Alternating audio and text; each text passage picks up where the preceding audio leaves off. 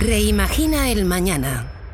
Un podcast de Cámara de Comercio de Cantabria con la colaboración de Sodercan.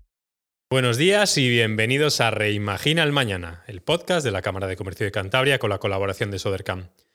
Hoy tendremos a nuestro analista económico Mario Weiss, que nos hablará de, nos hará un resumen económico de la semana y nos hablará del hundimiento de la libra esterlina.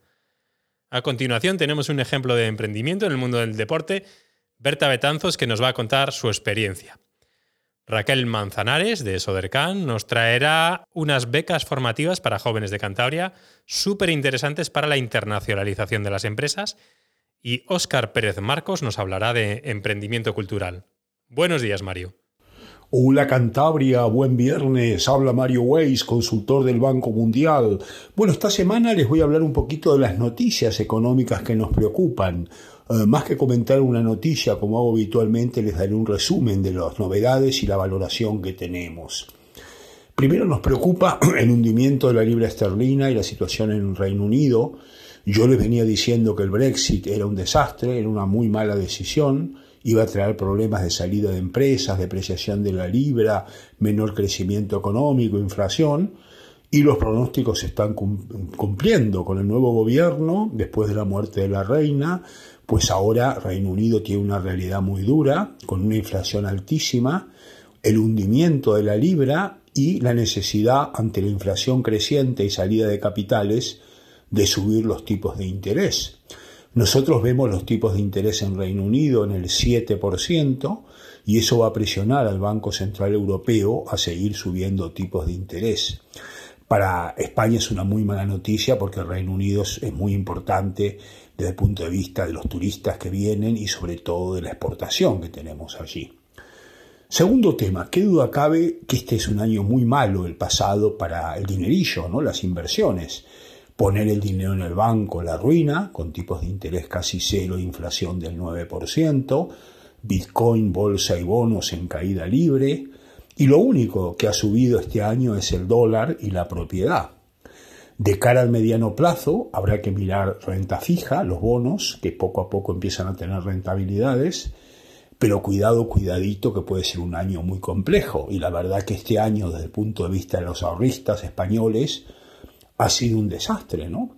Nosotros el Euribor, por ejemplo, lo vemos en el 3% en diciembre. Piensen que el Euribor, que es la base de los préstamos hipotecarios a tipo variable, que en España son importantes, pues ha pasado de negativo a 2,4 y 3% estará en diciembre, y eso es un drama para millones de españoles que tienen préstamo a tipo variable. Por eso que yo hace rato que les vengo sugiriendo, en el pasado, coger financiación a tipo fijo, se conseguía antes al 1% y ahora ya no, ahora ya ha subido mucho como consecuencia de la nueva situación. Nos preocupa también, como otra noticia, el pinchazo de China, cuidado con China, después de muchos años de crecer un 10 y luego un 7 este año crecerá un 2,5 y ahí hay un debate entre los economistas si es coyuntural o estructural. Los problemas de los créditos bancarios, el sector inmobiliario, el aislamiento del coronavirus, el comienzo del proteccionismo al terminar la globalización, presentan amenazas formidables sobre el modelo chino y al mundo le conviene que China vaya bien, ya que es muy importante en el crecimiento económico mundial. Otro tema de esta semana que nos preocupa es la ralentización de los fondos Next Generation en España y en Italia. Ahora hablaré de Italia. Va muy lento los desembolsos en España y hay que acelerar a través de las cámaras de comercio, las pymes y los gobiernos autonómicos este tema, ¿no? Y por supuesto el principal responsable es el gobierno central. Sería una pena que este dinerillo que nos va a venir muy bien para financiar energías limpias, innovación, tecnología, eh, robótica, que lo necesitamos como agua de mayo, se ralentice. ¿no? Otra, otra noticia esta semana es la caída de los precios de las materias primas. Ya el petróleo está a 85, todos los, los cereales están bajando. Y esto es consecuencia sin duda de la recesión que se espera. Los mercados esperan una recesión, en Europa seguro y sobre todo en Alemania, y esto es una mala noticia porque España exporta mucho a Alemania, ¿no? Entonces si Alemania entra en recesión nos va a perjudicar. Pero las materias primas están bajando y esa es otra característica importante. Otra noticia es que se espera subidas de tipos de interés del Banco Central Europeo adicionales y esto va a impactar negativamente en el empleo, va a subir el paro. Así como en Estados Unidos tienen pleno empleo, 3%, en Europa la tasa de paro es alta. Y esa necesidad de subir los tipos de interés para controlar la inflación, que es algo que sí hay que hacer, puede provocar un aumento del paro importante. Y termino con las noticias en Italia. el triunfo de Meloni, el neofascismo moderno, es una amenaza. Es un partido bastante que tiene simpatías con Putin, muy reacio a, los fondos europeos, pero como Italia está en una situación muy difícil, depende mucho de los fondos Next Generation de Europa, creo que al final van a consultar con Draghi y en materia económica tendrán que tener un equipo de tecnócratas que cuide un poco el déficit fiscal y las cuentas públicas. Pero cuidado que Italia es un país muy importante y si Italia va mal es una amenaza más para la Unión Europea. Bueno amigos, como verán una semana con muchas noticias, los espero el próximo viernes. Buen fin de semana.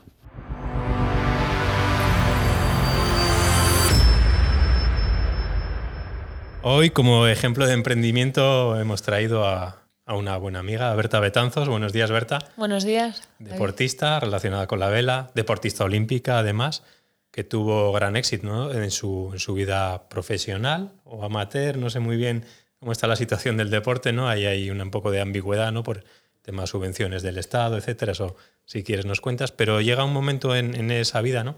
Que hay que tomar una decisión y, replantearse, replantearse todo porque el deporte no, no, no, llega hasta la edad de jubilación normalmente, ¿no?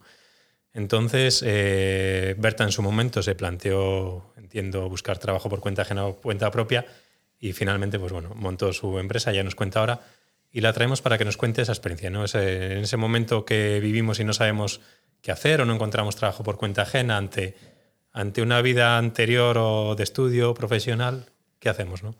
Buenos días, Berta. Buenos días. ¿Qué eh, pasó por esa cabeza, ¿no? En ese momento de una decisión al final empresarial, ¿no? De trabajo. Sí, a ver, eh, bueno, eh, eso, como decías, ¿no? Yo he bueno, desarrollado una carrera deportiva profesionalmente durante 13 años y bueno, fue en el 2017 cuando decidí que quería, bueno, pues...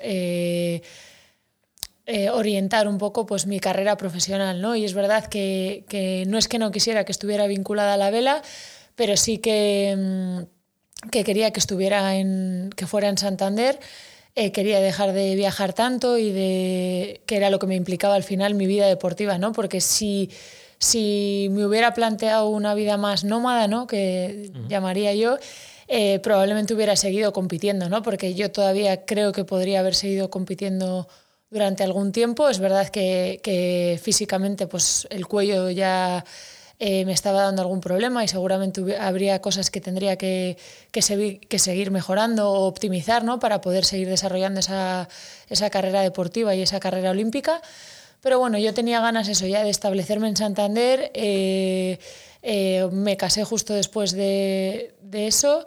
Eh, bueno, en el 2017, justo antes de eso, perdón, de tomar la decisión, sí. Y, mm, y, bueno, pues tenía ganas eso, de en un futuro poder formar una familia, pero quería formarla, bueno, pues con, con un futuro, ¿no? Una proyección de futuro, ¿no? A nivel profesional también. Y bueno, pues ahí fue cuando yo había estudiado Ingeniería Técnica Naval y en el 2014, después del Mundial de Santander, hablando con la psicóloga, pues ya empezamos a darle un poco una vuelta a esa carrera más profesional, ¿no? Y fue cuando ella me recomendó, pues, eh, orientarla hacia el deporte, que era mi pasión, que me encantaba, que esa trayectoria que llevaba de 13 años dedicándome a eso, pues me podía de alguna forma, pues, servir en esa carrera más profesional porque yo estudié ingeniería técnica naval y si lo hubiera orientado, lo quería orientar hacia los materiales. Eh, porque bueno, era la parte que me gustaba, ¿no? No me gustaba tanto la ingeniería técnica naval pura, sino más esa parte de investigación de materiales que también tenía pues alguna relación con la vela, ¿no? Que el material deportivo también es muy importante, ¿no? El desarrollo de este material. Y siempre, aún así, siempre también la biotecnología me gustaba mucho, pero bueno, pues hablando con la psicóloga ella me dijo, ¿no? Y me recomendó que al final el tiempo que yo había dedicado a la vida deportiva, la gente lo dedicaba a su vida profesional y que iban a ir muy por delante ¿no? en ese aspecto, en ese ámbito en el que yo me quería desarrollar, que no era un ámbito fácil, el ámbito de la, bueno, más de la biotecnología, eso, pues del desarrollo de materiales. Y entonces, bueno, pues al final eh, vimos la posibilidad de empezar CAFIT, que era el primer año que lo ponían en Santander, y podía seguir compatibilizándolo con mi vida deportiva. Y fue cuando en el 2014 pues, eh, me matriculé en la Universidad Europea del Atlántico, que era el primer, la primera promoción, y, y bueno, empecé CAFIT.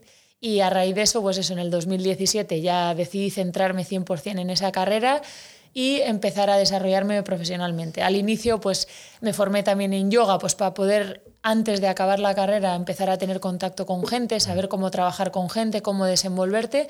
Lo hice más a nivel de prácticas que otra cosa, pero realmente me dio mucha experiencia para una vez que ya acabe la carrera poder desarrollar esa ese trabajo pues con más confianza y mejor, ¿no? Berto, hablas de que estudiaste ingeniería técnica naval, y otras actividades, pero finalmente no inicias una actividad relacionada directamente con esa ingeniería naval, cuando en realidad tenías la experiencia del conocimiento y los clientes, ¿no? porque eras conocida dentro del mundo de la vela, podías haber aprovechado eso. ¿No, no, no viste viable, aunque fuera, o sea, un hobby no es una empresa?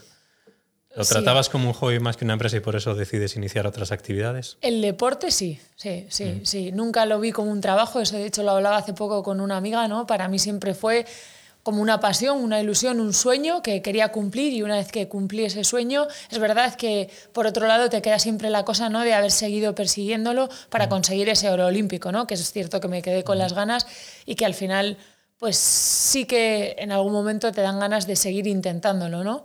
Es una de las particularidades del emprendimiento, ¿no? La resiliencia o que dicen ahora resistencia, tú lo has lo has vivido, ¿no? Oye, intentar conseguir un objetivo y no lo consigo y sigo y sigo y sigo. Y eso supongo que te sirva ahora muy bien, lo habrás hablado con la psicóloga, para ese momento de emprendimiento que estás viviendo, persistir y persistir y persistir hasta que llegue ese momento en el que podamos vivir de ello, ¿no? Sí, totalmente. Y luego aparte que, por ejemplo, a mí eso, al pues de alguna forma vas para atrás, ¿no? O sea, yo al final a nivel profesional estaba en un nivel muy alto, o sea, aunque yo no lo considerara eso mi profesión, sí que estaba en el, en, el, bueno, siempre puedes ir más arriba, ¿no? Pero había llegado en el deporte a un nivel muy alto. Y claro, tener que volver uno a la universidad con gente súper joven, que, bueno, pues es lo que toca, ¿no? Y si alguien quiere algo, pues hay que pelear por ello. Pero claro, es volver a la universidad con gente mucho más joven que tú, eh, pues eso, el día a día de la universidad, económicamente lo mismo. Yo al final, pues, pues no tiene recursos. O sea, tengo los recursos que había conseguido gracias a mi carrera deportiva, que por suerte tuve muchos resultados, o bastantes, siempre querría, hubiera querido tener más. Pero bueno, tuve resultados y eso, pues bueno, eh, me permitió recibir becasado y, y tener pues un dinero ahorrado, ¿no? Y bueno, pues de alguna forma te puedes mantener, que es verdad que yo algo que he echado mucho en falta es ¿Por qué el deportista profesional no tiene un paro, ¿no? Para tener ese tiempo en el que poder pues, reencontrarte profesionalmente. siempre va a acabar la carrera deportiva a 35, 40 años que ahora se alargan, pero llega un momento en el que automáticamente no vas a encontrar trabajo por cuenta ajena. No hay una puerta giratoria entre el deporte y la, y la actividad empresarial o, profesional que nos permita en un día trasladar a esas personas al mundo, mundo empresarial y que tengan un trabajo. No quedan, si no han conseguido unos resultados deportivos excelentes que les permita ese mantenimiento económico están en riesgo, ¿no? Sí, y das ese paso de emprender con, con, miedo, entiendo, o, esa pues capacidad que, que conseguiste en esa actividad deportiva te permite decir, bueno, aquí no hay miedo y vamos a empezar a trabajar de manera individual o en equipo, todo eso que adquiriste. En a ver, realmente yo al final creo que, o sea, tengo mucha ilusión, ¿no? Y, y bueno, es verdad que, que que yo colaboré con la Federación de Vela durante un tiempo, justo después de acabar la carrera. Es verdad que eso no ha salido bien y a raíz de eso, pues, eh, eh, bueno, también fui madre, que también eso yo creo que te da, ¿no? Te impulsa mucho, bueno, pues a querer. Es verdad que yo al final el proyecto de la federación eso no acabo de salir, no acabo de funcionar, eh, la nueva directiva pues no, no, no lo apoyaba, ¿no? y realmente no no conseguimos llegar a un punto de encuentro y, y, entonces, bueno, pues me tenía que replantear yo también, al final eres un poco ambicioso, ¿no? Y yo pues tampoco estaba del todo satisfecha, ¿no? En, ahí, bueno, pues eh, intenté buscar otras opciones, me surgió la oportunidad eso, pues eh, a raíz de empezar a buscar estas opciones de asociarme, bueno, no asociarme, sino emprender, ¿no? Con, con una gran amiga que tenía la misma ilusión que yo, eh, nos apasionaba lo mismo, que es el deporte, bueno, en mi caso el deporte y la salud, ella más la parte de salud, ¿no? que está relacionada pues, con mujeres embarazadas, suelo pélvico, y a mí me permitía porque es verdad que soy deportista, me encanta el deporte, pero eso, la parte de salud siempre ha sido algo que me ha llamado mucho la atención. De hecho, cuando estudié ingeniería, me cogí una vez una optativa que era biotecnología, o sea, siempre la parte sí, del cuerpo humano o de poder ayudar también en ese sentido me gustaba, ¿no?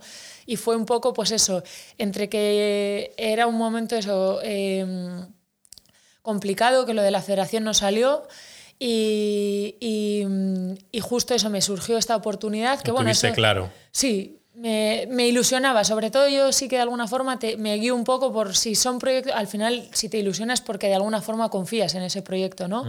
Y también es verdad que hemos intentado ser comedidas dentro de lo que cabe, o sea, intentar hacerlo lo mejor posible, eh, pues con la inversión eh, que podíamos permitirnos dentro de nuestras posibilidades. Has conseguido aglutinar la formación, la experiencia, la resiliencia, el control ese económico y qué tal os va, ¿no? cuéntanos un poco esa pues, experiencia que tenéis ahora, porque claro, los, proyectos no son viables desde el primer día. Eso, desde la cámara también pues te ayuda mucho a, verlo un poco con claridad. De hecho, yo ya hace tiempo que me senté un día contigo, ¿no? y yo esto ya lo tenía en mi cabeza, que en algún momento igual me hubiera gustado pues poder crear algo o, bueno, quería saber un poco ¿no? cómo funcionaba. También es verdad que en su momento me planteé simplemente ser autónoma, igual trabajar para otra gente, bueno, distintas cosas, ¿no? Y eso, surgió esta posibilidad y la verdad que, bueno, pues estamos muy contentas. Es verdad que al final eh, también hemos tenido suerte, o yo por lo menos considero que fue suerte, pues el sitio, que encontramos un local que cumplía las características que necesitábamos, tanto a nivel económico como de ubicación. ¿no? Para nosotras la ubicación era importante. Fundamental en las actividades, sobre todo comerciales y de servicios.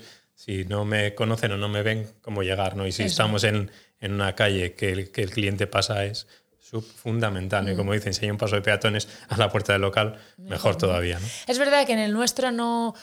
Sí que pasa mucha gente, mucha gente por delante, porque al final pasea mucha gente por lo que es la bahía y estamos muy cerquita.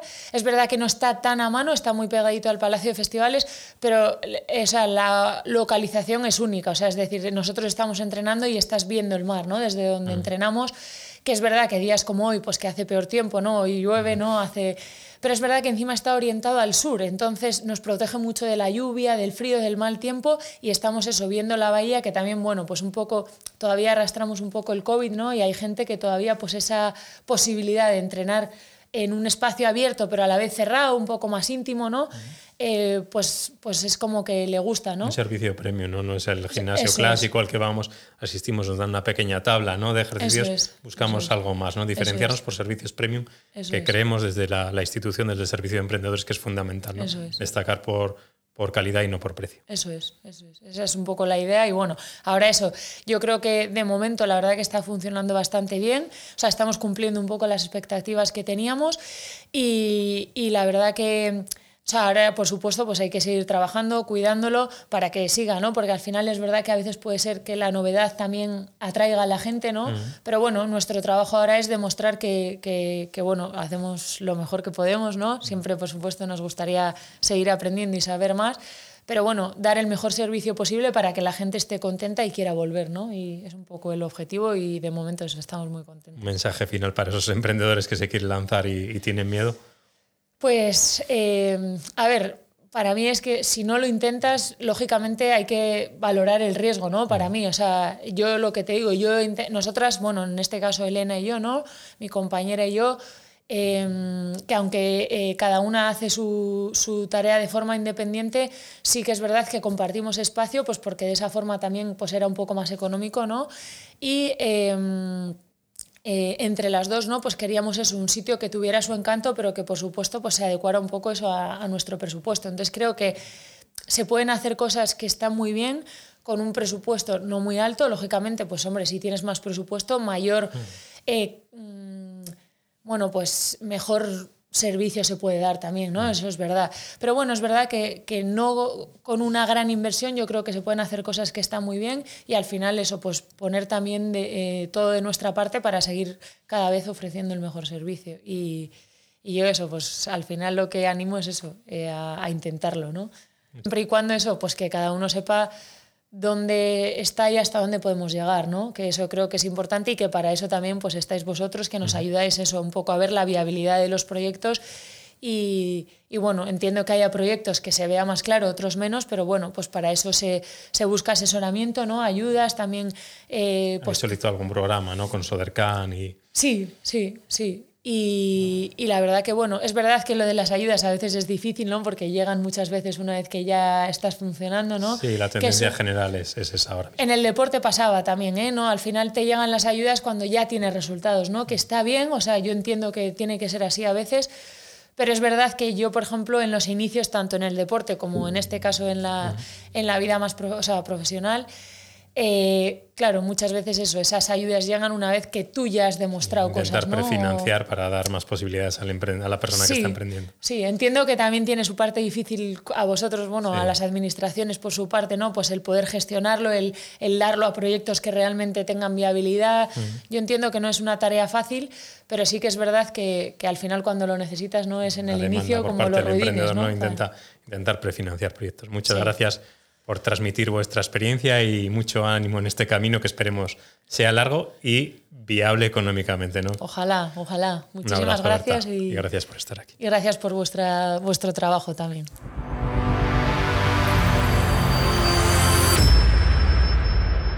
Pues esta semana os traemos también esas noticias importantes sobre apoyo económico y en este caso tanto apoyo económico como formación, ¿no? Formación para, para empresas, enfocado a empresas y a internacionalización. Estamos con Raquel Manzanares. Buenos días, Raquel. Buenos días, ¿cómo estáis? Muy bien. Raquel es directora del área de prospección de nuevos mercados, internacionalización de Sodercam. Y históricamente Sodercam saca unas becas de formación o prácticas para, para aprender ¿no? y trabajar en el extranjero y transmitir todo esa, ese potencial a, las empresas de la región. Eh, ¿Qué habéis sacado en esta ocasión, Raquel? Bueno, pues como bien dices, eh, Sodercan eh, cuenta con un convenio de colaboración con el ISES como organismo de promoción exterior autonómico eh, para que jóvenes de Cantabria puedan hacer periodos formativos relacionados con comercio exterior en las oficinas comerciales que España tiene en el exterior. Este programa se publica anualmente y Sodercan tiene estas bases y, esta, y este programa de ayudas desde el año 2005. O sea que ya tenemos eh, becarios eh, de hace muchísimos años que se formaron con nosotros en oficinas comerciales. Y este año eh, volvemos a sacar esas ayudas, el plazo de solicitud se ha abierto hoy, le vamos a tener abierto hasta el 13 de octubre. Y el programa consiste en una fase formativa en el que seleccionaremos a 15 chavales de todos los que nos soliciten eh, este, esta ayuda. Y de esos 15 eh, elegiremos dos para que vayan a, este año a Chicago, en Estados Unidos, y a Dubái, en Emiratos Árabes Unidos.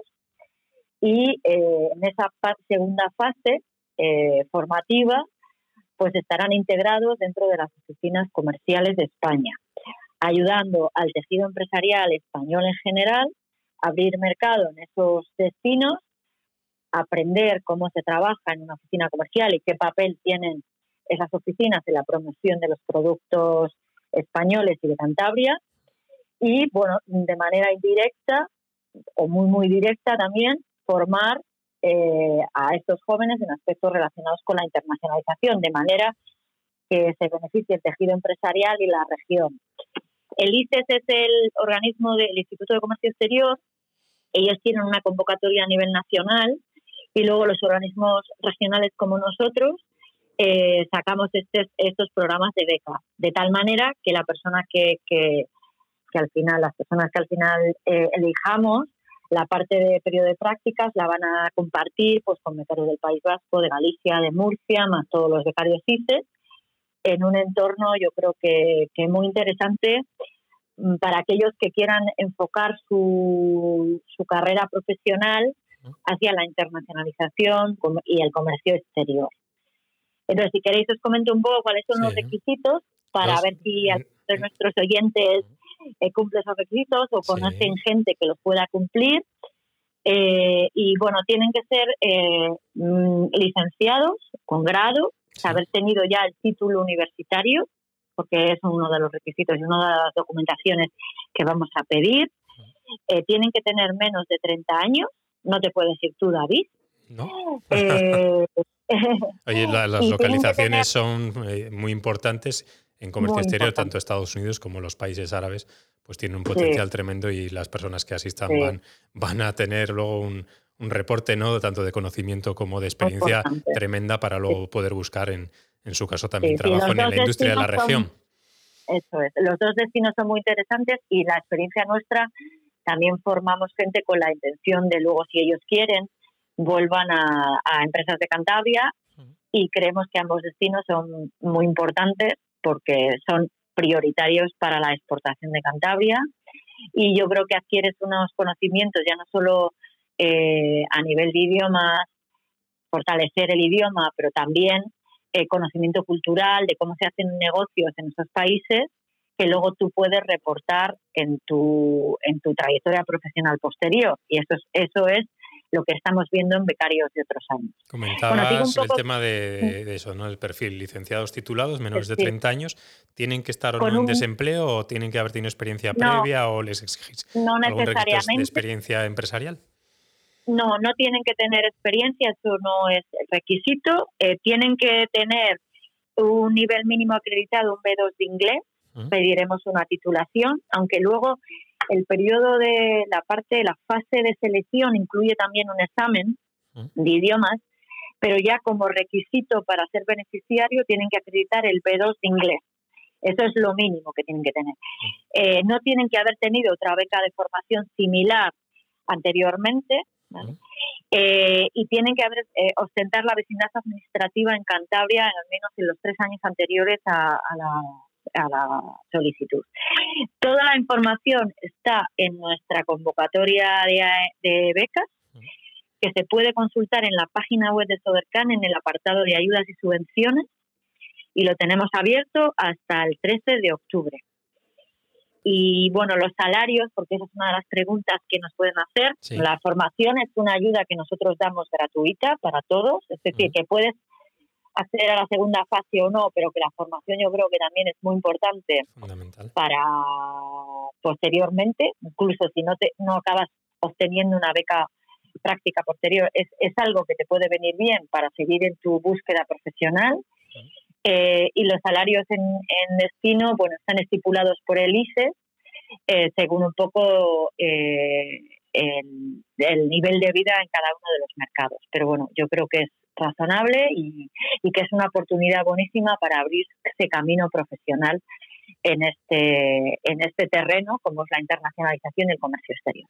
Animamos, por tanto, a todos los jóvenes de Cantabria que participen en esta convocatoria, que pueden o no ser seleccionados finalmente, pero que aprovechen esa formación y si son seleccionados, pues mucho mejor para esa experiencia y sobre todo también para ir generando contactos entre el tejido empresarial de la región, con, en este caso con Dubái y, Chicago, que en un futuro eh, conllevará más ventas ¿no? por parte de las empresas de Cantabria. Muchas gracias Raquel por estar con nosotros y os esperamos en, en, otra, en otra ocasión. Muy bien, gracias. Un saludo.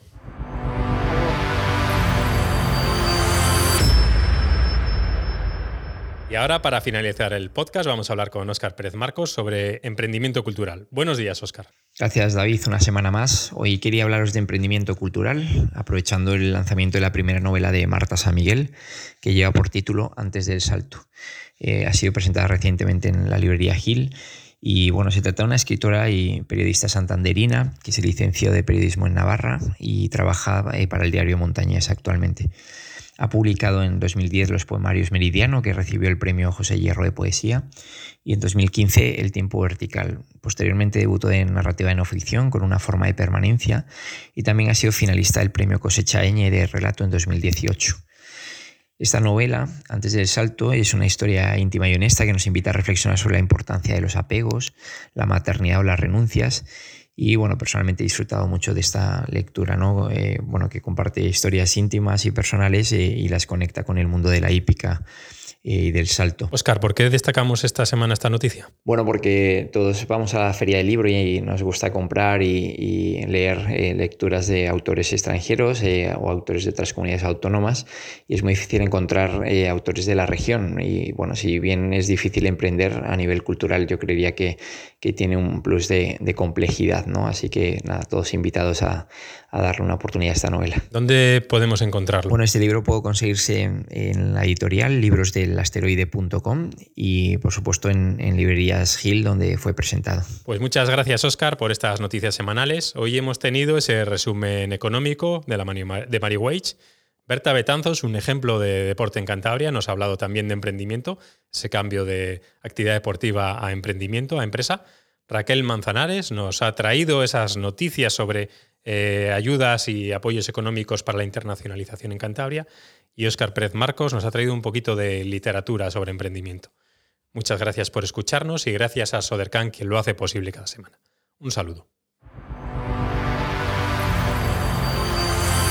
Reimagina el mañana. Un podcast de Cámara de Comercio de Cantabria con la colaboración de Sodercan